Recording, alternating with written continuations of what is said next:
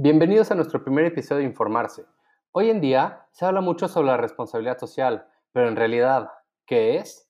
¿Dónde y cuándo surge? ¿Cómo se define? ¿Cuántos tipos hay? ¿Cómo se diferencia del asistencialismo o el altruismo? Acompáñenos en este primer episodio en donde te acercaremos y daremos respuesta a estas y algunas otras preguntas sobre la responsabilidad social.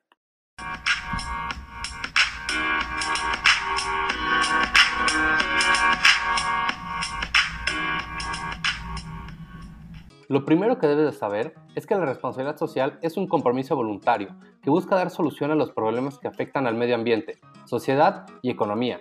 Para esto se ha concebido el término de Triple Bottom Line, el cual busca generar un balance de estos aspectos con el fin de atender de manera directa el cambio de prácticas, hábitos y costumbres que han dañado el entorno que habitamos.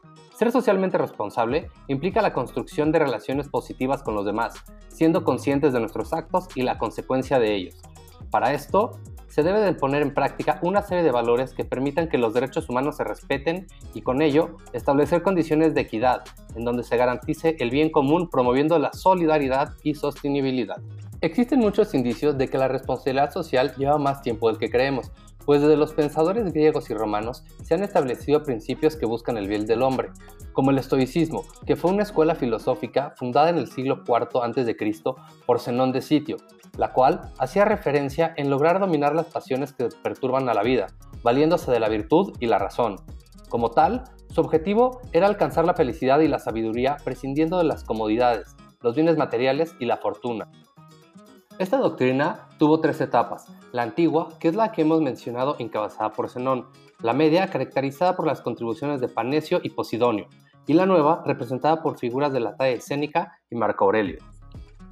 Asimismo, podemos mencionar al político, filósofo y escritor romano Marco Tulio de Cicerón, quien en su libro Los deberes habla sobre las obligaciones que tiene el hombre hacia la sociedad y con él mismo, proponiendo que solo existe una verdadera ley, la recta razón, la cual, de acuerdo con la naturaleza, gobierna todos los hombres, es eterna y no cambia. Para Cicerón, el hombre al nacer contrae una serie de deberes con la sociedad y la naturaleza, que están íntimamente unidos en virtud, planteando que el deber y la virtud deben ponerse al servicio de lo útil, es decir, el bien de la sociedad, ya que el hombre no vive en sociedad por casualidad, es algo propio de la naturaleza humana el relacionarse y convivir con otros. Con esto, hacía un llamado para que los líderes fueran un ejemplo de virtud y utilidad para los ciudadanos, aclarando que el serlo conlleva una gran responsabilidad, pues sus actos se deberían de regir siempre por honestidad, justicia y sobre todo amor. Amor entendido como aquello que mantiene unidas las cosas y los seres, también es importante mencionar que si se revisa desde el lado teológico, podemos ver que todas las religiones tienen un común denominador, el cual es el bienestar del hombre, la sana convivencia y el amor por la naturaleza. Como ejemplo, podemos mencionar el Islam, que dentro del Corán tiene como uno de sus pilares el zakat, el cual es una contribución del 2.5% sobre la riqueza acumulada durante al menos un año y que rebasa el nisab. Este dinero está destinado para los más necesitados, los pobres, quienes trabajan en recogerlo y distribuirlo, aquellos cuyos corazones están amansados, para rescatar esclavos, para los abrumados por las deudas, para quienes se esfuerzan en las causas de Alá, para viajeros que no tienen medios. Otro ejemplo es el judaísmo, en donde como práctica implementan el tikkun olam, que significa reparar el mundo. Es decir, realizar actividades que, además de repararlo, lo mejoren, acercándolo a un estado de perfección y armonía para el cual fue el creado. Para esto, cualquier ser humano, sin importar su edad, sexo o religión, puede realizar acciones que permitan conseguir este fin. Asimismo, dentro del catolicismo existe la doctrina social de la Iglesia, la cual surge formalmente en el siglo XIX cuando el Papa León XIII en 1891 publica la encíclica de las cosas nuevas y habla sobre los derechos laborales y condena la esclavitud. Todo esto en la era post-revolución industrial. Sin duda, esto fue un gran parteaguas en la historia de la humanidad. A lo largo de la historia, la doctrina social de la Iglesia ha sabido adaptarse a los cambios mismos que la humanidad ha tenido. Ejemplo de esto son las diferentes encíclicas que se han publicado. La paz en la tierra, publicada en 1963 por el Papa Juan XXIII en el contexto de la Guerra Fría. Desarrollo de los Pueblos, publicada en 1967 por el Papa Pablo VI. Asistencia Social, publicada en 1987 y Laudato Si en 2015, ambas por Juan Pablo II. Otro hecho de gran relevancia dentro de la responsabilidad social es la creación de la Organización de las Naciones Unidas el 24 de octubre de 1945, siendo esto casi un mes después de haber concluido la Segunda Guerra Mundial.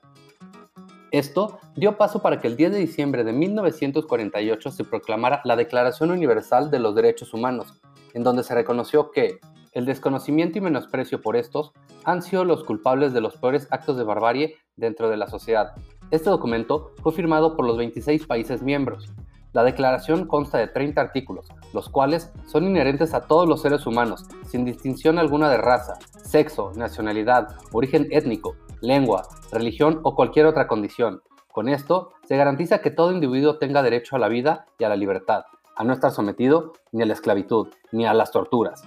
Para esto, tendremos un episodio donde hablaremos de todo ello. Siguiendo en orden cronológico, podemos mencionar que en 1953, el economista norteamericano Howard Bowen, en su libro Social Responsibility of the Businessman, sentó las bases de la responsabilidad social empresarial, pues decía que el término de Social Responsibility of Businessman debería de ser usado para referirse a las obligaciones de los empresarios para impulsar políticas corporativas, para que tomaran decisiones o siguieran líneas de acción que fueran deseables en términos de los objetivos y valores de la sociedad.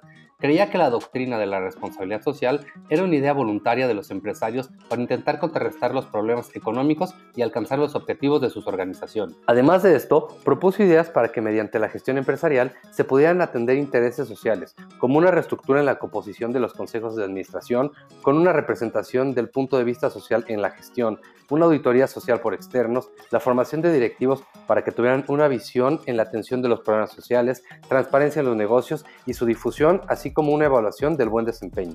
El 11 de diciembre de 1997, otro hecho marcó una parte importante dentro de la responsabilidad social, pues en la cumbre del clima celebrada en Kioto, Japón, se propuso la creación del Protocolo de Kioto, en donde los principales objetivos eran luchar contra el cambio climático mediante una acción internacional de reducción de emisión de gases de efecto invernadero, pero no fue hasta el 16 de febrero de 2005 que tras un largo proceso se ratificó y entró en vigor.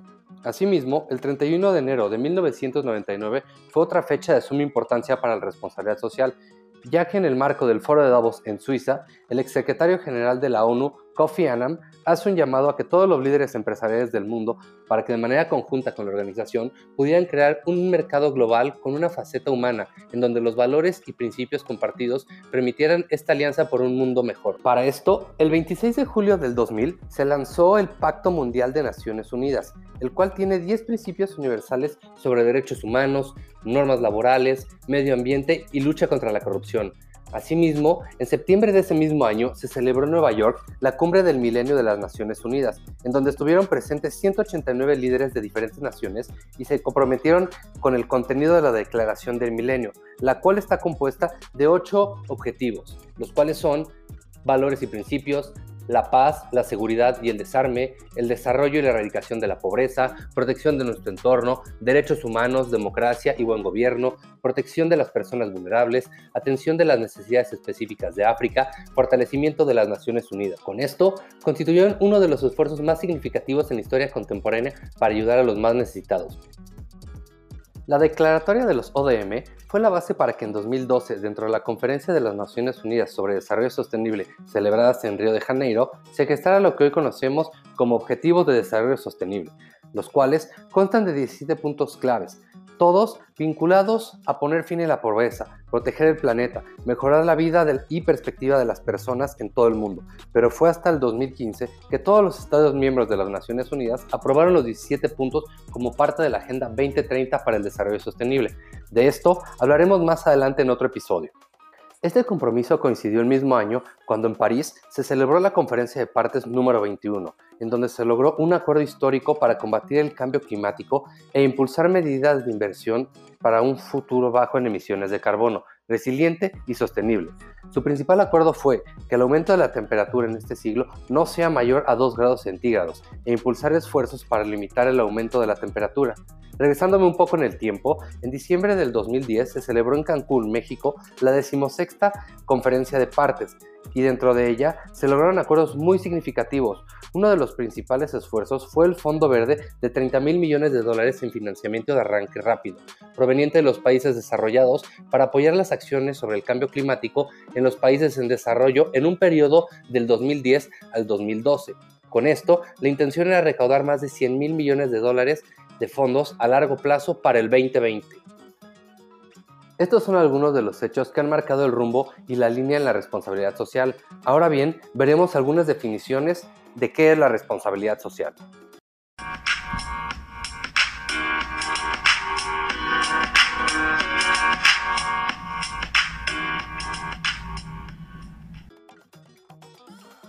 Como hemos visto, la responsabilidad social se ha ido construyendo con diversas aportaciones a lo largo de la historia, pero en lo que todas convergen es que es un compromiso voluntario, tanto de los individuos como de las organizaciones. Esto para que generen conciencia y mitiguen el impacto de las acciones que han hecho, teniendo siempre en cuenta que se deben de atender los aspectos sociales, económicos, ambientales, con el fin de dar cumplimiento al triple bottom line, es decir, garantizar que las acciones del presente no comprometan los derechos de las futuras generaciones. La responsabilidad social la podemos identificar de diferentes formas. Está la individual, que tal como lo dice su nombre, son todos los actos que una persona realiza. Estos pueden ser dentro de cada una de las tribus urbanas a las que pertenecemos. Estas acciones siempre tendrán un impacto en otros individuos, así como en el alrededor. Quizá esta sea una de las formas más sencillas por las cuales se comienzan los cambios, pues depende de uno mismo. Acciones tan sencillas como separar la basura, el consumo responsable de los recursos, el ayudar al prójimo, usar menos los vehículos para distancias cortas, implementar la economía circular, esto entre muchas otras más. Asimismo, existe la empresarial. Esta es una nueva forma de gestión y de hacer negocios siendo ya una parte crucial de las empresas, las cuales buscan que sus actividades, tanto internas como externas, tengan una sustentabilidad en el ámbito social, ambiental y económico, atendiendo así los intereses de sus stakeholders. Con esto, las organizaciones logran tener una visión que permita garantizar el respeto a las personas y garantizar los valores de la comunidad. Además, podemos encontrar la gubernamental o pública, son las instituciones y o administraciones encargadas de diseñar e implementar leyes que salvaguarden y garanticen los derechos sociales y del medio ambiente. Estos organismos tienen una doble responsabilidad, pues tienen que regular y autorregularse, con el fin de ser coherentes y dar el ejemplo. Además, Existe la responsabilidad social universitaria o académica, el cual es un compromiso y obligación que tienen todas las instituciones educativas por formar ciudadanos responsables con su entorno, generadores de ideas creativas y comprometidos para ayudar y solucionar problemas sociales, ambientales y económicos. Muchas veces se confunde la responsabilidad social con el asistencialismo o la filantropía, siendo estos conceptos distintos. El asistencialismo es una manera de brindar una ayuda, colaboración o apoyo a alguien. Este concepto suele atribuirse a los gobiernos, pues con esto se les adjudica la obligación de asistir a sus ciudadanos para satisfacer las necesidades básicas cuando las personas no pueden hacerlo por sus propios medios. Esto, en muchos casos, provoca una dependencia directa entre el beneficiado y el Estado, convirtiéndose en un círculo negativo, pues quien recibe el apoyo usualmente nunca logra emanciparse de él, lo que contribuye a una creación de clientelismo. Un gran problema del asistencialismo es que no ataca el problema de raíz, solamente trata de atenuar las consecuencias. Mientras tanto, la filantropía se caracteriza por ser un acto de ayuda y que no busca obtener algo a cambio. En la gran parte de las ocasiones es para dar respuesta inmediata a las necesidades de una comunidad, especialmente ante desastres naturales o alguna comunidad vulnerable.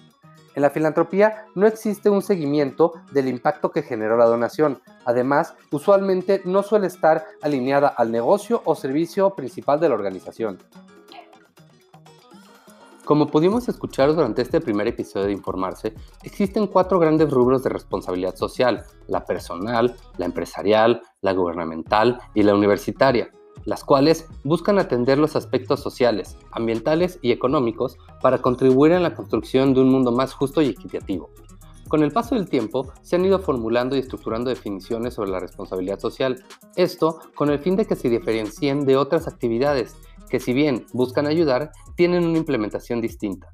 En resumen, la responsabilidad social data desde el siglo IV a.C., con corrientes como el estoicismo y publicaciones como los deberes de Marco Tulio. Las religiones también han sido promotoras, tal como lo citamos en el Islam con el Sikat, al judaísmo con el Tikkun Olam y al catolicismo con sus encíclicas.